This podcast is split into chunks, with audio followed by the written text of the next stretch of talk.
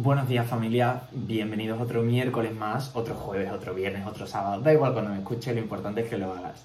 Pues bueno, bienvenidos a otro episodio de Adultos pero no mucho. Hoy es el episodio de las primeras veces, hoy abrimos la veda para el formato vídeo. Eh, no sé en qué momento lo volveremos a usar, pero, pero bueno, abrimos la veda y ahí lo dejamos. Y también es el episodio en el que no solo voy a hablar yo, no solo voy a dar yo la chapa, sino vamos a contar con con alguien invitado al episodio para que nos aporte su punto de vista. Yo, eh, los, episodios que, hago, eh, los temas que trato, normalmente, pues los, he vivido por y por experiencia propia puedo hablar de ello, los estoy viviendo en este momento, lo cual me da una cierta facilidad para poder tratarlos y aunque investigue y, me informe un poquito para ver de qué va la película, pero siempre eh, puedo medianamente hablarlos y, tratarlos. Pero en este caso necesitaba eh, el punto de vista de alguien eh, y necesitaba la voz eh, informada y, bueno, la experiencia de otra persona porque yo esa experiencia no la tengo. Así que en el episodio de hoy vamos a entrevistar a Lucía Ruth, que es la creadora del podcast y la comunidad en redes Mujeres Madres, una comunidad que ha crecido exponencialmente en, en solo un año eh, ella es una persona que lleva muchísimos años en mi vida y una persona a la que admiro eh, muchísimo porque eh, por su forma de arriesgar, por su forma de emprender, por su capacidad de superación y, su capacidad y, y, por su persona, por cómo es ella. Ella nos va a hablar desde su punto de vista eh, como millennial, como persona que pertenece a nuestra generación, cuáles han sido los principales obstáculos que se, que se ha encontrado pues, a la hora de emprender o los principales obstáculos eh, a la hora de, ser mujer y ser madre eh, joven, emprendedora, madre presente. Ella nos lo va a contar todo, ella nos va a aportar eh, esa luz que, yo no cuento, con la que yo no cuento por, por, falta de experiencia. Así que sin alargarme más, espero que, disfrutéis este, este episodio tanto como yo he disfrutado haciéndolo. Así que sin más, os dejo con el ratito que echa con Lucía. Por fin nuestros caminos poscateros se, se unen, que nos ha costado, a mí más que a ti, porque es verdad que tú siempre estás dispuesta, que no sé cómo lo haces, que no sé cómo sacas tiempo para todo, pero, pero mira, por fin estamos aquí en la distancia, pero como somos personas modernas, teletrabajamos. Eso es así, la realidad nuestra. Eh, para quienes nos estáis escuchando y, no estáis viendo ahora mismo eh, el vídeo, porque hoy es el día de primeras veces, el episodio de las primeras veces. Primer vídeo, primer formato vídeo y primera entrevista. Eh, al otro lado de la pantalla tengo a Lucía Ruth, que es creadora del podcast y de la comunidad en redes Mujeres Madres millennial como nosotros y madre todoterreno de dos personitas a, quienes tengo la suerte de poder llamar sobrinas. ¿Cómo estás? ¿Cómo llevas el día? Bueno, la mañana. bueno, para mí yo llevo ya mediodía, ¿no? Hoy me desperté a las seis de la mañana para ponerme a trabajar un poquito, pero bueno, a las seis y cuarto ya ha bajado una de mis polluelas y bueno, he intentado esto de, venga, voy a teletrabajar, pero a la misma vez que cuido. Eh, venga, ponte aquí al lado mía que yo me pongo con el ordenador y a los cinco minutos me ha dicho, ¿cuándo vas a dejar el ordenador? Es que no me estás prestando atención a mí. Entonces, bueno, eso del tiempo de calidad es, es una demanda que, que, siempre está. Así que bueno, al final he cerrado el ordenador, me he dedicado a ellas y, y ya está. Llevo tres horas y media despierta ya, pero todavía no he hecho nada realmente productivo a nivel laboral, más que estar aquí, que por cierto eh, es un honor para mí eh, ser parte de esta primera vez. Me hace muchísimo. El placer, el placer es mío y lo sabes. O sea, tenerte aquí, eh, que sé lo ocupada que estás y sé que llevar adelante todo lo que llevas y dedicar este ratito a este podcast que está empezando y naciendo ahora, la verdad que yo lo agradezco enormemente. Yo hoy, el episodio de hoy, obviamente lo quería, lo planteaba en torno a ti, desde, desde tu punto de vista como millennial, como, como persona de esta, de esta generación, que pertenece a ese grupo de jóvenes emprendedores con la vista puesta en, en objetivos y, con la capacidad de, ponerte manos a la obra y hacer lo que sea necesario para trabajar, ¿no? Por cumplir esas metas. Yo en la intro del episodio ya he incluido un par de datitos sobre qué es Mujeres Madres eh, pero obviamente me encantaría que nos contase qué es para ti Mujeres Madres y por qué surgió y, en qué se ha convertido ahora mismo, en qué, en qué momento estás. Bueno, pues ahora mismo Mujeres Madres ya no es un proyecto, ya es un negocio que, que, ha cumplido un año en el pasado mes de enero y no es mi primer emprendimiento, o sea, esto no ha sido cuestión de suerte, ha sido cuestión de equivocarme muchas veces hasta que creo que he dado con la clave o que he podido aplicar mis aprendizajes ¿no? para llegar a lanzar un emprendimiento que de verdad... Eh, va muy alineado conmigo, que para mí eso es, es muy importante y que cubre una necesidad y resuelve una problemática que hay hoy en día en las mujeres que son madres, ¿no? Al final, Mujeres Madres nació porque yo fui madre y eh, yo soy madre y mujer, ¿no? ¿no? ¿no? era una mujer que fue madre y ya dejó de ser mujer. Por lo tanto, yo quería entender y yo quería saber qué me pasaba y no había ningún sitio donde yo pudiese acudir a informarme de todas las cosas que me estaban pasando como mujer eh, con la llegada de la maternidad. ¿no? Yo encontraba mucha información relativa a los hijos, a la crianza, cómo darles de comer, cómo dormirlos, todo. Pero ¿qué me pasaba a mí? Entonces, mm, con mucha sed de información y con mucha necesidad de sentirme incluida y, no un ser extraño, em, empecé a leer y empecé a informarme y empecé a, rascar de todos sitios, ¿no? Porque al final... Em, ahora mismo, en mi opinión, estamos en un cambio de era. Y la manera en que nos criaron a nosotros no es la manera en que nosotros criamos ahora, ¿no? Por lo tanto, yo podía decirle a mi madre, mm, mamá, es que me siento así y tal, ¿no? Y entonces su perspectiva yo me daba cuenta que era muy diferente y la de mi abuela ya incluso más, ¿no? Porque lo que se esperaba antes de las mujeres era pues que criaran y se encargasen del hogar, que oye, no digo que fuera más fácil para ellas porque no tenían oportunidad de desarrollarse en otras áreas y esto debía de ser tremendamente duro. Pero al final, a nivel crianza, era su única dedicación. ¿no? Entonces, a las mujeres que somos ahora madres, y bueno, la generación anterior, ¿no? De nuestras madres también, que muchas ya sí trabajaban, pero tampoco había el nivel de conciencia y la sobreinformación que tenemos ahora. Por lo tanto, el modelo que tenía de referencia no era referente para criar de la manera en que se esperaba que yo criase ahora, ¿no? Y cómo conciliar y ser mujer todopoderosa a la vez que madre súper presente era muy difícil. Entonces, pues empecé a hablar de todas aquellas cosas que nos pasan a las mujeres con la llegada de la maternidad y la acogida fue brutal porque yo creo que había mucha necesidad de que hablásemos de verdad de una vez, sin filtro, de todo lo que nos pasa, ¿no? O sea, que necesitabas tu manual que no encontrabas y dijiste, pues voy a hacer un Juan Palomo. O sea, yo me lo guiso, yo me lo como. Y literal, vamos, yo es que, a ver, yo conozco el proyecto cuando empezó como una idea, como un proyecto, y sabes que, o sea, que es impresionante en lo que se ha convertido, que yo eh, te admiro, eh, te admiro a ti, admiro el proyecto, admiro el negocio que has eh, en lo que lo has convertido y, es verdad que eh, tengo la suerte de, poder ver eh, a través de los ojos de otras personas em, lo que significa para otras personas, personas que, tú no conoces, personas que, yo conozco que son amigas, que son personas que sigo en redes y que de repente veo tus publicaciones compartidas en sus stories, me hablan de ti en conversaciones sin saber que tú eres mi amiga Em, es muy, es muy, muy, muy, muy eh, impresionante verlo y, vivirlo. Entonces, la verdad que, o sea, todo es un chapó para ti por haber hecho lo que, lo que has hecho. Al final. Yo.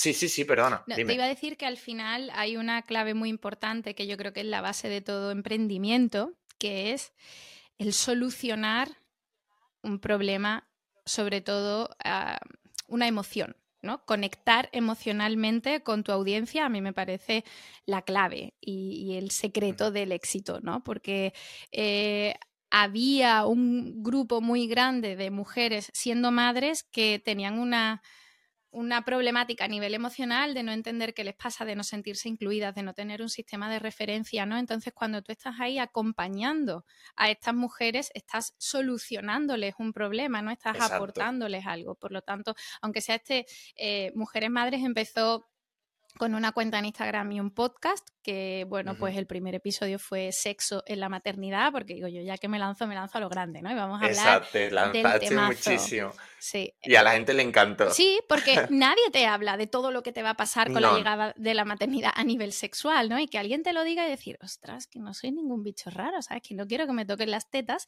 porque mm, tengo un bebé enganchado en la teta todo el día, ¿sabes? Exacto y, de, que te diga, alguien que te diga, oye, que es que esto es normal, que no te pasa nada, es como, mm, uff, me siento Es un poco, este, este, cuerpo no es mío y necesito que alguien me lo diga, que me diga que no pasa nada. Y que no vas a volver a tu cuerpo. O sea que, punto número uno, quítate la expectativa de volver, porque no vas a volver. Exacto. Has mm, pasado una metamorfosis. Ahora eres una mariposa, tienes que encontrar tu mejor versión de tu nuevo ser. ¿No? Y entonces cuando te dicen todo esto te quita mucho peso porque va en contra de lo que la industria te está diciendo todo el tiempo y la sociedad te está diciendo todo el tiempo. Tienes que volver, recupera tu cuerpo, recupérate, vuelve a encontrar tiempo para ti. Bueno, es que ya no me gustan las mismas cosas, es que tengo que descubrirme ahora, ¿no? Entonces cuando te dicen... Es que eres otra persona. Sí. Todo mm, se relaja. Entonces yo ahí estaba solventando para muchas mujeres que son madres una problemática que había, ¿no? Entonces al final Mujeres Madres empezó con esto, pero sigue creciendo en forma de, negocio, dando solución a otras cosas que, les pasan a las mujeres y, al final todo emprendimiento, toda idea, toda marca, toda empresa, yo creo que debe estar viva y que debe ir adaptándose un poco a, las necesidades de la audiencia si les sabes escuchar tienes que crecer, tienes que crecer con tu audiencia. Sí. Que a lo mejor la idea principal de tu proyecto eh, acaba siendo eh, algo muy ínfimo dentro de lo que acaba convirtiéndose. De hecho, y siguiendo, sí, sí, sí. Recientemente he cambiado el nombre de Instagram de Mujeres Madres Podcast a Mujeres Madres porque ya Mujeres Madres ya no, es solo un podcast. sí. Ya es una comunidad es muy grande. Muy grande totalmente. Y, que todavía le queda mucho por crecer, ¿eh? Que... que para quienes eh, no conozcáis la, comunidad en redes que Lucía tiene, eh, estáis ahora mismo en más de 150.000 seguidores en redes. O sea, mm, es que es impresionante, es impresionante. Y, ver cómo, cómo, va creciendo eso es muy, muy, muy guay. Siguiendo la línea de esto de que me comentabas de, emprender y, de tal, em, es verdad que ahora vivimos en una sociedad en la que, por desgracia, no es que a lo mejor sea más difícil o menos difícil o lo hagamos más o menos, sino que sigue existiendo todavía muchísima desidia, mucha incertidumbre y, es muy complicado emprender. En España es verdad que es muy complicado emprender, no nos lo ponen sencillo y eso pues nos lleva un poco a la negativa de querer arriesgar y lanzarnos a hacer algo eh, que realmente te apasione. Como te conozco de hace muchísimos años, sé que este no es tu primer proyecto, sé que esta no es la primera vez que, te has arriesgado y has emprendido, sé que ya lo has hecho con, otras cosas anteriormente. Eh, para ti, ¿cuáles han sido eh, los principales obstáculos que te has ido encontrando a la hora de emprender y, y sobre todo ahora en este momento eh, a la hora de emprender en un mundo tan competitivo como es el mundo de las redes, de las estadísticas todo el rato, de mm. estar creando contenido eh, constantemente. ¿Qué es lo que te has encontrado principalmente como mayor obstáculo? Yo creo que el mayor obstáculo es que hay una falta de, mm, de educación sobre economía, finanzas, emprendimiento y empresa en el sistema educativo. ¿No? Desde pequeños Mm, el emprendimiento, eh, la inversión no son cosas que se nos enseñen en el colegio y que deberían ser parte, en mi opinión, de, del proyecto ¿no? común de educación. Y, mm, y, claro, cuando no te han hablado de esto en ningún momento y cuando la generación de la que partimos buscaba una estabilidad, un trabajo para toda la vida, eh, comprarse un piso, una casa y ya era como la casa para toda la vida, pues todo lo que se salga de ahí genera una disonancia entre el sistema de creencias que desarrollamos siendo niños versus la realidad en la que vivimos y lo que queremos conseguir, ¿no? Entonces es muy difícil que queramos em, emprender y que nuestra mente subconsciente, que controla el 95% de nuestro cerebro, no empiece a mandarnos mensajes de miedo. ¿No? Y de esto va a fallar, tú lo que tendrás que buscar estabilidad, no dejes un trabajo estable porque entonces ¿qué va a pasar? Y no, y ahorra para comprarte una casa y tal. Entonces, claro, es muy difícil que hasta los 7, 8 años el cerebro de un niño se moldea em, y todo el sistema de creencias que se genera ahí es lo que va a definir la personalidad de esa persona a medida que se va haciendo adulto, ¿no? Entonces, romper con ese sistema de creencias es súper difícil. Por lo tanto, emprender no es solamente lanzarse.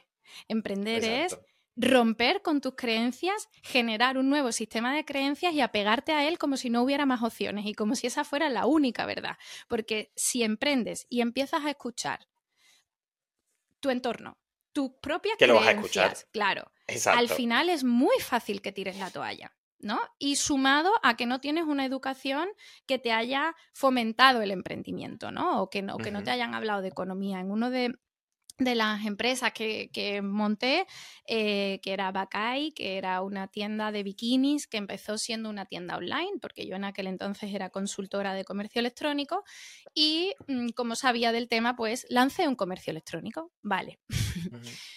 Primer año, primera temporada de verano, y mm, vendí los bikinis online. Segunda temporada, pues tenía la tienda online y la tienda física. Vale, muy bien. Acaba la segunda temporada ¿Y qué hago todo el invierno? Ostras, segundo invierno que no tengo ingresos. Vale. Claro. Eh, me pongo a preparar la temporada del año que viene. Vale, ¿cuánto he ganado vendiendo toda la colección? Me invento. Eh, un 30% versus lo que había comprado. Si el año que viene vuelvo a comprar, los bikinis han subido de precio. Y para que bajen, yo no puedo eh, generar, o sea, tenía que hacer una producción mayor para que el precio unitario bajase. ¿Tenía yo capacidad económica para hacer una mm, colección más grande? No. Por lo tanto, ¿qué iba a hacer? Otra vez comprar lo mismo a un precio superior. Yo también podía subirlo. ¿Me ha subido un 2%? Lo subo yo un 2%. Vale, pero ¿qué voy a ganar? Lo mismo. O sea, yo no había hecho un plan de negocio. No lo había hecho. A mí me gustaban los bikinis, tenía 20 años y dije, venga, me voy a poner a vender bikinis. Voy a poner una marca chula, voy a hacer una sesión de fotos súper chula. Mm, ¿Y qué? Y qué futuro tenía eso, ¿no? Y eso al final era una falta eh, en mi educación de no saber que yo tenía que hacer un plan de negocio, un plan de viabilidad, que tenía que estudiar las cuentas más allá de, más allá de crear una marca bonita, ¿no? Entonces, bueno, pues una gran no quiero decir una gran cagada porque fue un gran, aprendizaje, pero Exacto, es uno de los obstáculos, por ejemplo, ¿no? Esto de, aunque yo sí que haya trabajado en mi sistema de creencias y siga haciéndolo, me encantan las hipnosis y hago reprogramación a través de hipnosis. Esto es una parte de mí que no, no he contado en mujeres No se conoce. Esto es una primicia en adultos, pero no mucho. sí, soy una loca de las hipnosis. Em, pero bueno, el caso es que creo que hay estas dos claves, ¿no? Por responder a tu pregunta. El sistema de creencias por el modelo tradicional anterior y eh, la falta de, educación. De conocimiento. Nosotros lo que sabíamos hacer era el DAFO. Hacíamos un DAFO Total del proyecto, de una idea y ya está. Fuera de ahí, es verdad, tienes toda la razón, que eh, como no estudiásemos algo básico de economía, pero es verdad que la mentalidad que tenemos en la sociedad todavía no está proyectada hacia crecer, hacia emprender, hacia salir de la norma del tener un trabajo estable, eh, mm, sacarte unas oposiciones, eh, comprarte una casa, tener una familia y poco más. Es verdad que todavía nos queda un poquito de trabajo que hacer a nivel sociedad y también a nivel individual, porque también es, responsabilidad nuestra informarnos y, nutrirnos como personas eh, independientes, personas empoderadas y personas que, que si quieren algo y les apasiona, pues poder... Pero claro, necesitamos contar con las herramientas para, poder hacerlo. Eh, yo algo que, me encuentro también, ahora hablando un poco de, ser un poco todoterreno, de querer hacerlo todo en esta sociedad, los millennials eh, estamos, creo que lo hemos probado ya al mundo, que somos un poco la generación navaja suiza, como decía yo en el episodio anterior, que tenemos que poder con todo, tenemos que hacerlo medianamente bien eh, porque si no lo haces medianamente bien y te distraes un poco, hay otra persona que se va a quedar con tu trabajo eh, o te muestras débil al mundo y la sociedad no te acepta eh, porque no aceptamos personas débiles. Entonces, yo tengo muchos, muchas de, los oyentes del podcast en redes, a veces me escriben y tal, y son, son mujeres que son madres, y me cuentan cómo su día a día consiste en ser todoterreno, poder hacerlo todo, y a lo que supone ser todoterreno para cualquier persona, para mí, por ejemplo, a todo eso le suman que son madres y que son mujeres madres. O sea, Esas sí que son navajas suizas de verdad, ¿eh? Esa, esa, totalmente, o sea, eh, con 400 eh, formas diferentes de, hacer las cosas. Son problemas sociales, problemas de curro, problemas de dinero, temas de pareja, pero además todo el mundo aparte que significa eh, pues llevar a cabo el papel de mujer en esta sociedad y el papel de mujer madre, que como te digo, son dificultades propias, preocupaciones propias y retos diarios. Mm tú eres, mamá de, dos princesas, que, como las conozco desde que eran dos ideas, sé que a veces pues, pueden ser eh, un poquito intensas. De hecho, Entonces, estoy viendo una foto de una de ellas detrás tuya.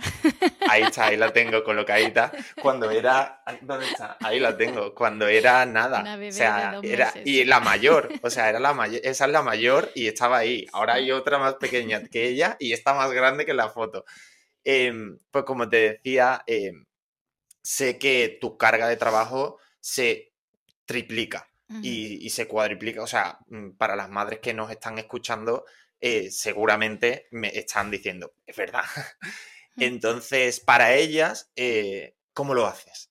¿Cuál es el, tip, cuál es ese consejo que te hubiese encantado tener cuando, cuando empezaste con todo y, saber, eh, en vez de tener que averiguar tú sola cómo emprender, cómo empoderarte, cómo trabajar, cómo llevar adelante mil cosas y encima ser madre presente.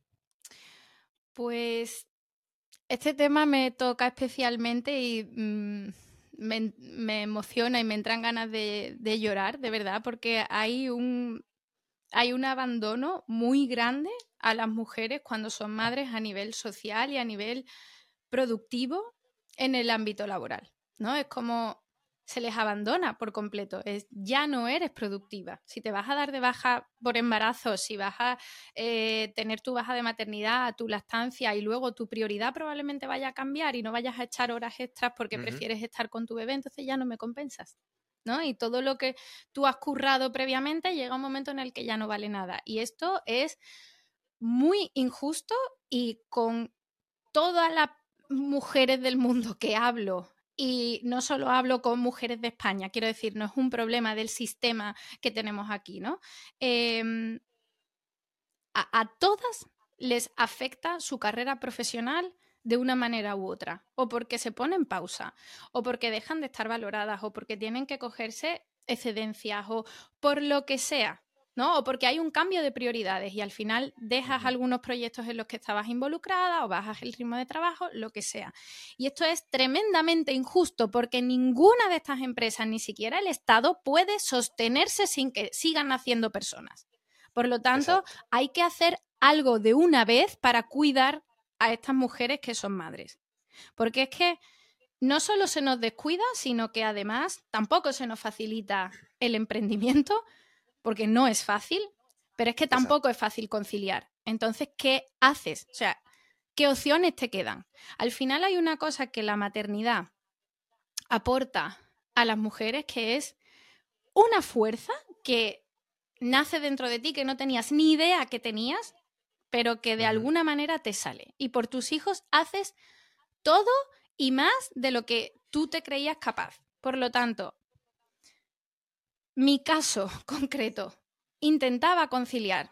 Con mi primera hija estaba en una multinacional, una gran, gran empresa con unas políticas de conciliación eh, que el papel todo sostiene maravillosas, pero que luego la realidad, cuando tuve a mi segunda hija, es que era imposible conciliar. Entonces cambié de compañía, me fui a otra gran empresa.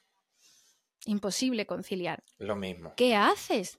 ¿Qué haces? Es que, y sí, tengo una pareja que también cuida de ellas, pero que por su trabajo eh, muchos días no está en casa. Por lo tanto, mm, me veía muchas veces sola porque también he sido madre joven y mm, las dos abuelas todavía también mm, trabajaban. Entonces, era un poco, estoy sola con este marrón. Y el marrón no son mis hijas, el marrón es conciliar. Exacto. Entonces, bueno, pues al final decidí dejarlo todo con esta idea de mujeres madres en la cabeza, pero todavía no había nada realmente. O sea, me estaba lanzando un poco a la piscina, pero porque había llegado ya a un punto de decir, ¿qué estoy haciendo con mi vida? O sea, mm, los domingos me acuesto amargada porque mañana tengo que trabajar. Mm, llego a mi casa, veo a mis hijas dos horas y me siento fatal porque yo lo que quiero es estar presente y a mí es que este trabajo ni siquiera me gusta, es que, mm, ¿qué hago? Y entonces, pues llegó un momento que, esto sí lo he contado en alguna ocasión, em, que estaba en Cádiz visitando a un cliente y era la fiesta de graduación de mi hija pequeña, o sea, mayor de la guardería. Y mm, yo le había prometido que iba a llegar para vestirla y tal, y el cliente se retrasó, yo por lo tanto me retrasé y al final iba por la autopista más rápido de lo que debía para poder llegar al menos justa a la graduación, ya que a vestirla no iba a llegar seguro, ¿no? Y eso es cuando todo ya hizo como clic y decir, ¿qué estás haciendo con tu vida? O sea, es que al final te vas a matar en el coche y ni, ni trabajo ni hijas. O sea, ¿qué haces? Y ese día fue cuando dije, no, no. La, y una frase que tú me has dicho y que yo llevo conmigo siempre es que la vida son más cosas. Y, la vida son más cosas. Y entonces en ese momento dije, a la mierda. es que es tan, triste, es tan triste que, la sociedad te haga elegir en. O sea, que te eres madre por decisión propia, o a veces no es por decisión propia, a veces, pues mira, la vida te lo plantea de esa manera y decides seguir adelante, y que el mundo te diga, elige, amiga. Mm. O sea, ¿quieres tener una carrera? Pues no haber sido madre. ¿Quieres ser madre? Pues si quieres ser madre presente, eh, no puedes estar trabajando. Tienes que buscarte un sustento económico por otro lado. Sí, y no te quejes es muy triste. que para eso eres tú la que ha decidido ser madre. Exacto, es muy triste. Y después lo que tú dices, eh, no podemos sostener esta sociedad sin personas. ¿Quién trae las personas al mundo? Porque yo no las traigo. O sea, es, es muy triste. Al final, eh, sí que no es justo del todo para los hombres decir que nosotras somos como las responsables de traer hijos al mundo y tal, ¿no? Porque hay una, mm, una tarea pendiente a nivel social que es la corresponsabilidad que todavía no se da en la inmensa mayoría de los hogares y no lo digo yo que me lo invente, la estadística lo dice, el 85% de reducciones de jornada en España en 2022, no tengo el dato del 23, que no sé si se habrá publicado todavía, la solicitan mujeres. Por lo tanto, mm, no me lo invento yo, ¿no? Ahí está. Y facilitaría esto la conciliación de las mujeres en cierta medida sí, y en cierta medida hace falta más, ¿no? Porque eh, para una gran empresa igual puede sostener que el 50% de su plantilla sea madre en edad reproductiva y tengan bajas de embarazo, que no existe, que son bajas de enfermedad, aunque no estemos enfermas, pero bueno, si tienes un mal embarazo te dan una baja por enfermedad, ¿no? Pero una empresa pequeña igual no se puede permitir esto, ¿no? Y, al final hay una parte que todavía hace falta que el sistema apoye, hay otra parte que hace falta que la sociedad apoye y hay otra parte que es la individualidad de cada uno de em, los hombres educarse en corresponsabilidad, porque es verdad que el modelo del que venimos no existía la corresponsabilidad y los hombres no formaban parte de la crianza. No, no. Por lo tanto... El hombre, el hombre trabajaba y las mujeres se quedaban en casa. Claro, los roles tradicionales eran diferentes a los de ahora. Y entiendo que el punto de partida de los hombres es de, ahora mismo, para ser corresponsables, perder privilegio. ¿no? Porque a nadie le gusta perderse sus partidos de pádel sin tener que pedir permiso ni organizar nada. Me voy que tengo pádel. Vale, genial. Pero hay una responsabilidad de autoeducarse y, de convertirse en personas corresponsables en la crianza. Y cambiar, y cambiar un poco la idea de que si el padre eh, es parte de, de esa corresponsabilidad, se cambie la idea de que el padre está ayudando a la madre a criar a los hijos. Es como, es como cuando dices, no, él me ayuda, él me ayuda a hacer las tareas del hogar. No, él no te ayuda a hacer las tareas del hogar. Él también está haciendo tareas del hogar porque es su casa, porque vive allí. Y lo mismo creo que pasa con, con ser ser padres, que muchas veces, eh, y esto estamos, estamos hartos de, de, escucharlo, a una madre que dice, no, él me ayuda mucho. Mm. Perdona. O sea, no te ayuda. O sea, son sus hijos. él también es parte de este plan. O sea, él decidió ser padre, al igual que tú, hmm. ergo tiene el, debería tener el 50% de responsabilidad, que todo fluctúa, que hay veces pues que la madre, el papel de la madre no es que sea más necesario, pero innatamente, naturalmente. Hay una cuestión pues, eh, biológica que, es indiscutible y que no podemos ser iguales en totalidad, ¿no? Hay un tema del feminismo también que, que mucha gente no se entera que el feminismo no busca la igualdad total sino la igualdad de derechos, pero biológicamente no somos iguales y no lo vamos a hacer, ¿no? Y hay una parte de la crianza que la madre tiene más, peso, más responsabilidad, bueno, es normal, es la que se embaraza y lacta, o sea, no, eso no lo puede hacer eh, el padre, ¿no? Pero bueno, al final, eh, aquí es que nos da para, para, una, temporada entera. por eso te y es verdad que estamos hablando, y es verdad que estamos hablando de un modelo, de un modelo de familia Em, comilla, comilla estándar de un padre y una madre. Sabemos que hay mm, cientos de modelos de, familia en el que a lo mejor el papel de la mujer no está presente, el caso de dos padres, eh, o el caso de dos madres, o el caso de un padre o una madre en una unidad familiar eh, monoparental. Exacto, pero es verdad que en el caso estándar con el que la gran mayoría de nosotros nos hemos criado, em, ese modelo tiene que empezar a cambiar de manera activa. Y es lo que te decía de que el, concepto de padre ayuda a madre debería dejar de existir, porque no, no es real. Y, eso es lo mismo que eh, en el, el mundo laboral, el padre es el que trae el pan a casa, cuando a veces a lo mejor la madre es la que aporta más dinero, pero no sé, tenemos que ir cambiando esos roles y, sobre todo en el mundo, en el mundo laboral con la, con la madre y, el papel todoterreno que tiene la mujer en la unidad familiar. Eh, todavía es verdad que queda muchísimo, muchísimo, muchísimo trabajo, pero bueno, es, bueno y me encanta que, saquemos a la palestra este tipo de, de temas. Yo intento hacerlo en todos los episodios que saco eh, al podcast, siempre intento hablar de esas cositas que nos generan ese pellizquito en el estómago, porque todo el mundo las siente, todo el mundo las piensa, todo el mundo opina de ella en petit comité, pero no hablamos, creo que no hablamos de, ello en grandes plataformas, en, medios, y usamos memes para reírnos de nuestras desgracias y, ya está. Y nos reímos y lo barremos debajo de la alfombra y ponemos la alarma para el día siguiente. Entonces, la verdad que yo estoy muy contento de que cada vez más sacamos, saquemos los cojones de, poder decir estas cosas y que la gente la escuche y que la gente diga, oye, pues verdad. Y después la comenten, porque por suerte muchas de las gentes que, eh, de las personas que escuchan este podcast, me, han dicho que luego tienen sus propios debates eh, con, pues no sé, a lo mejor el miércoles por la noche se reúnen para cenar y ponen el episodio y luego tienen como un un, así un, pequeño debate sobre lo que han escuchado y tal. Y si son estos temas los que se plantean y luego tienen esos debates, es guay porque, porque eso se expande. Está poniendo sobre creo la mesa la mierda que había debajo de la alfombra, ¿no? O sea, vamos exacto, a Exacto, Estamos quitando las alfombras. Estamos quitando las alfombras y sacando la mierda a relucir. Yo, em, como te decía antes, yo no soy padre y aunque me encantaría, cada vez lo veo más lejos. Pero oye, nunca digas nunca. Así que eh, lo que yo no sé es cuán difícil eh, es establecer esa separación, ¿no? Entre quién eres como, madre, como padre y después quién eres como persona independiente.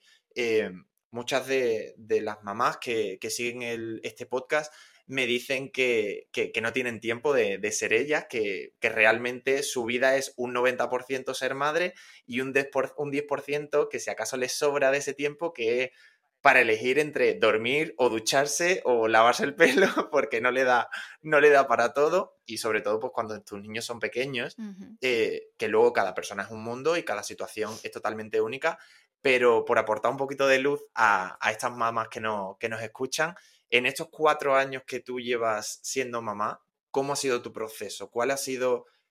¿Qué lugar le has ido dando a, a Lucía madre y a Lucía persona y en qué punto estás ahora?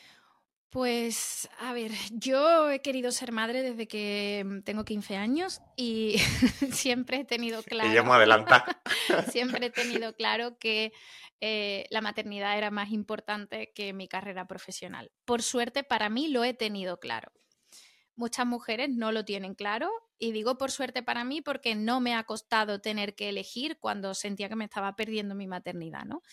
Em, pero claro, esto también mm, tiene, es como un arma de doble filo. Cuando, mm, cuando fui madre em, de mi primera hija por primera vez, me volqué totalmente en mi rol de madre, porque me hacía mucha ilusión, porque me encantaba, porque tal, claro.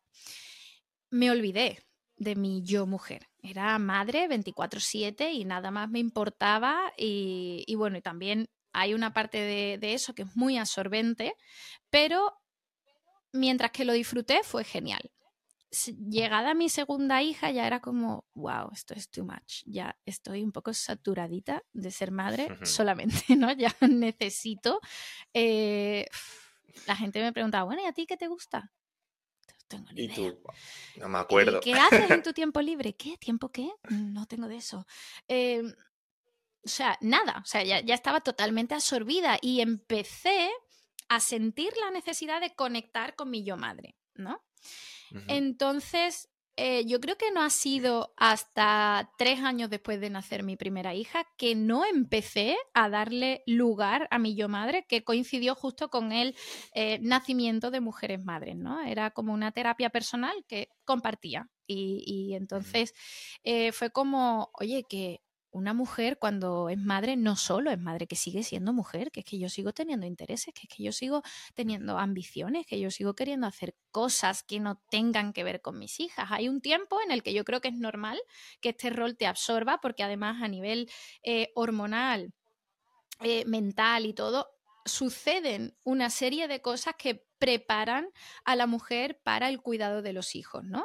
Eh, también sucede con el segundo progenitor, sea hombre o mujer, que no ha gestado, igualmente a través de la interacción con el bebé y de los cuidados se generan ciertos cambios hormonales y mentales y cerebrales, porque la primera vez que el cerebro es moldeable en la vida de una persona es en la adolescencia, es muy moldeable para poder adaptarse en su cambio de rol de niño a adulto. Las conexiones neuronales cambian, cambian un montón de cosas. Y con la maternidad o la paternidad se produce la segunda vez en la vida de una persona, si es que son madres o padres, que el cerebro está tan moldeable como en la adolescencia. Esto se llama matrescencia. En la mujer porque gesta. hay un episodio, hay un episodio muy interesante sobre la matrescencia en, mi podcast, en, tu, podcast. Por favor, todo el mundo debería escucharlo.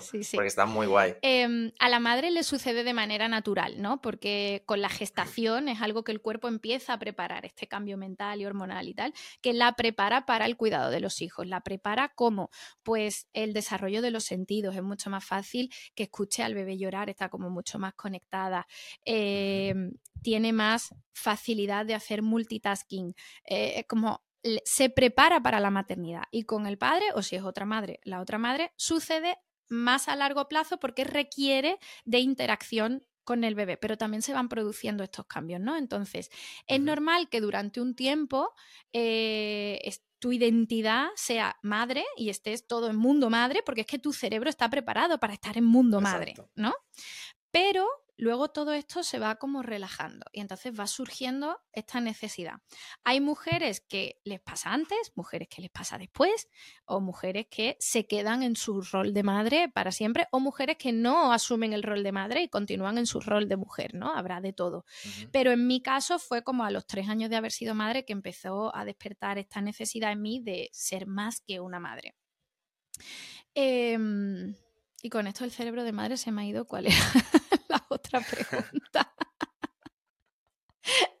me habías preguntado dos cosas, pero. sí, te había dicho, te había dicho que, bueno, que qué lugar, que cómo ha sido tu proceso, que eso nos lo has contado, y qué lugar le has ido dando a ah. tu Lucía a tu Lucía mamá y a tu Lucía persona individual, y en qué punto estás ahora.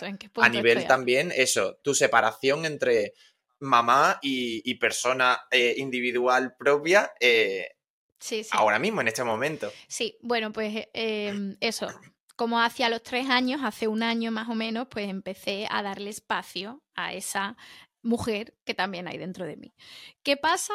la dificultad que hay aquí es que cuando te pierdes mucho en tu rol de madre, cuesta mucho salir de ahí porque tanto tú estás ya habituada a un, ¿no? a un espacio conocido como tus hijos y tu familia.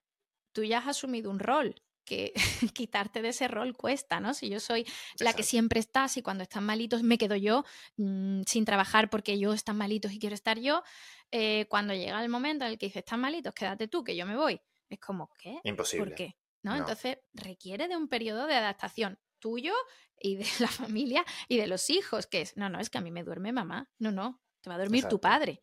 No, no, no, no, mi padre no. No, no, no. Oye, ¿por qué? que yo también me quiero ir al gimnasio ahora, ¿no? Entonces es como un periodo de, adaptación que no es fácil, pero que yo creo que es necesario y que al final todo el mundo se adapta y nadie se muere por nadie y, no pasa nada, pero que, que no es sencillo. Yo ahora mismo considero que estoy mucho en esta energía mía femenina y de mujer, también por lo que hago. Mi profesión, me refiero, ¿no? Porque al final, cuando estoy constantemente hablando de mujeres, yo no hablo de crianza, no hablo de los hijos, hablo de las mujeres, lo que nos pasa a las mujeres, pues yo al final también es verdad que igual tengo más facilidad para encontrar esos momentos de conectar conmigo a través de mi proyecto de emprendimiento que es Mujeres Madres y también porque em, al final me he dado cuenta de la necesidad que hay de cuidarse a una misma también para poder cuidar mejor. ¿no? Y encontrar estos momentos que para mí ha sido muy difícil porque sobre todo mi primera hija es muy eh, apegada a mí. Yo no sé si tiene que ver con su personalidad o que a los dos meses de nacer nos confinaron y estuvo muchos meses porque yo me volví la loca del COVID y no quería que nadie la tocase. Entonces ha estado muy pegada a mí y las consecuencias son pues que le cuesta a ella y a mí separarnos, ¿no?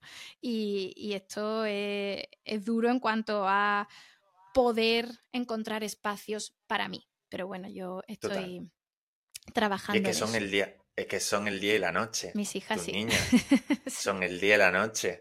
Una es totalmente independiente y la deja ahí y ahí se queda. Y la otra es mamá, mamá, mamá todo el tiempo. Sí. Y es verdad que el COVID a lo mejor tuvo muchísimo eh, que ver en ese, en ese aspecto.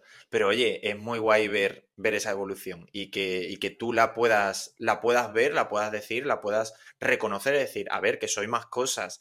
Yo, eh, algo que, que porque yo, como te he dicho, yo no soy padre em, y es algo que siempre me ha llamado mucho la atención, que mi madre decía porque claro, desde, desde fuera todo se ve muy fácil, todo se ve muy bonito, y yo siempre decía, mamá, como chiquilla, porque siempre era la preocupación de, ser madre, de ponte un chaquetón, ponte un esto, ponte un lo otro, y, y siempre, pues claro, uno desde fuera dice como, pero deja de preocuparte por estas cosas, que a lo mejor tengo 32 años y me sigue diciendo, pero ponte un chaquetón que va a hacer frío, pero no sé cuánto, cuando a lo mejor voy a verla o tal. Y ella me dice, ay, cuando seas padre lo entenderás.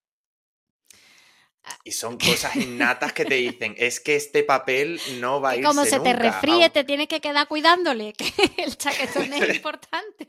Exacto. Entonces, es verdad que verlo desde fuera dices tú, oye, la separación, qué sencilla, pero verlo desde dentro eh, es algo natural. Es algo natural que, que tienes que trabajar, es lo que tú dices. Tienes que prestarte atención y decir, oye, que no solo soy madre, que también me gustaban hacer otras cosas, que también sigo teniendo intereses. Lo que sí es que yo creo que no hay que tener presión, que a cada una nos llega la necesidad cuando nos llega y, yo creo que, que, hay que abrazar la naturalidad y los ciclos que cada una necesita y respetarlo.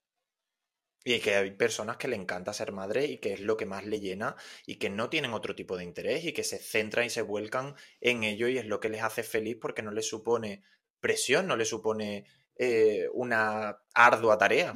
Y, eso también está bien. y hay personas Que, que, bueno, que son más independientes y que a lo mejor deberían dedicarle un poquito más de tiempo a sus hijos y no lo hacen, pero bueno. Al final, al final yo creo que, que, maneras de maternidad hay tantas como madres en el mundo y todas son respetables y sobre todo respetar la tuya primero y no compararte con la de nadie y no vivir bajo la expectativa social de la madre que debes ser y, Exacto. y vivir Es muy importante. La, comparación es tan tóxica y, creemos que y nos hemos criado en un mundo que aprendemos por comparación. O sea, nos comparamos con, con gente. Si tienes un modelo a seguir, te estás comparando con esa persona y quieres acercar tu realidad a la de esa persona y, aprendemos de esta manera. Eh, somos espejos, queremos ser espejos y creo que es la peor forma de, de, aprender y evolucionar como persona porque realmente no te estás, no estás evolucionando dentro de ti, sino estás evolucionando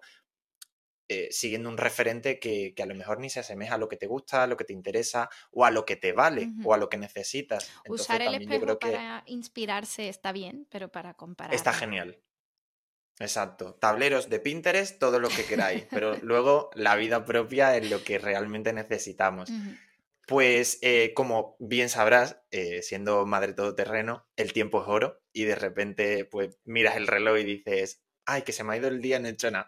Esta, es un poquito la idea con la, que, con la que yo saqué el podcast y empecé a grabar los episodios, es crear eh, pequeños episodios cortitos, intensos, que planteen un poquito lo que nos pasa en el día a día y, que nos dejen luego pensando. Los episodios estos que puedes incluir en el ratito que pones lavadora, que recoges los juguetes del niño o que vas de camino al trabajo y, así pues poder escuchar el capitulito del podcast y, y darle un poquito de vueltas a la cabeza.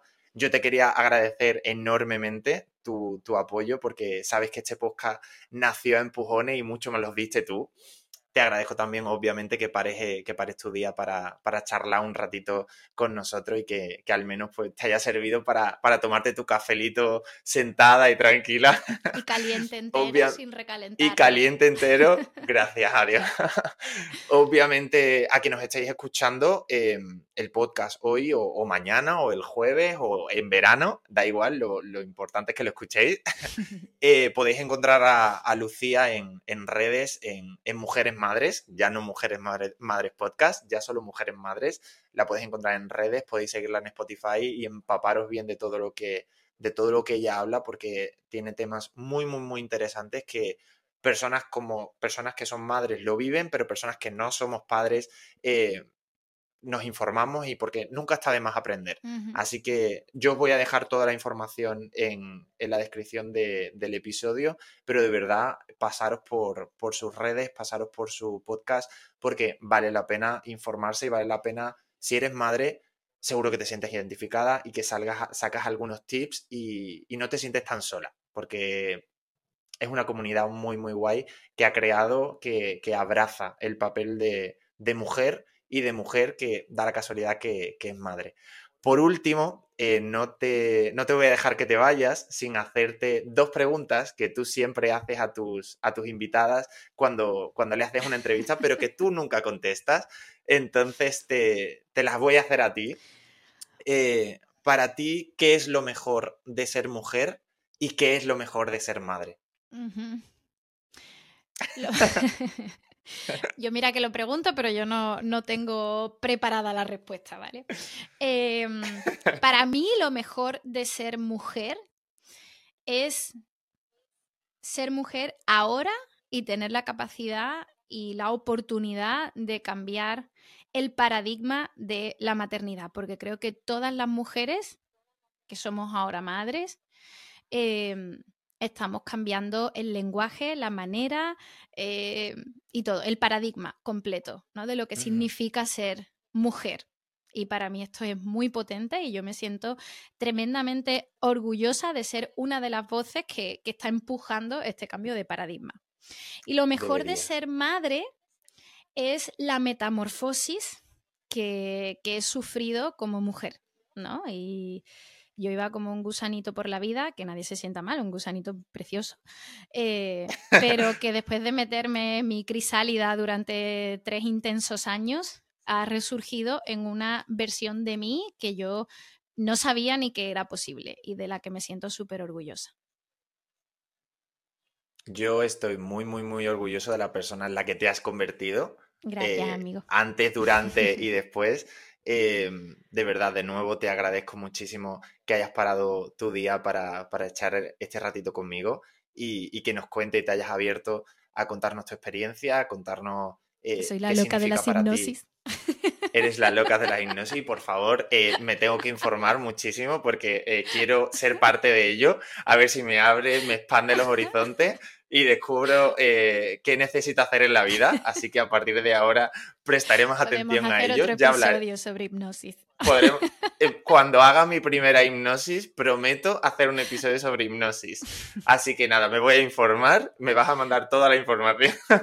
Y la siguiente, la siguiente vez que nos veamos por aquí será post-hipnosis. Perfecto. Así que nada, de, de nuevo, muchísimas gracias. Eh, y nos vemos prontito y te doy un abracito. Genial. Te quiero mucho, amiga. por invitarme, me ha encantado estar aquí. Un besote. A ti por todo. Gracias.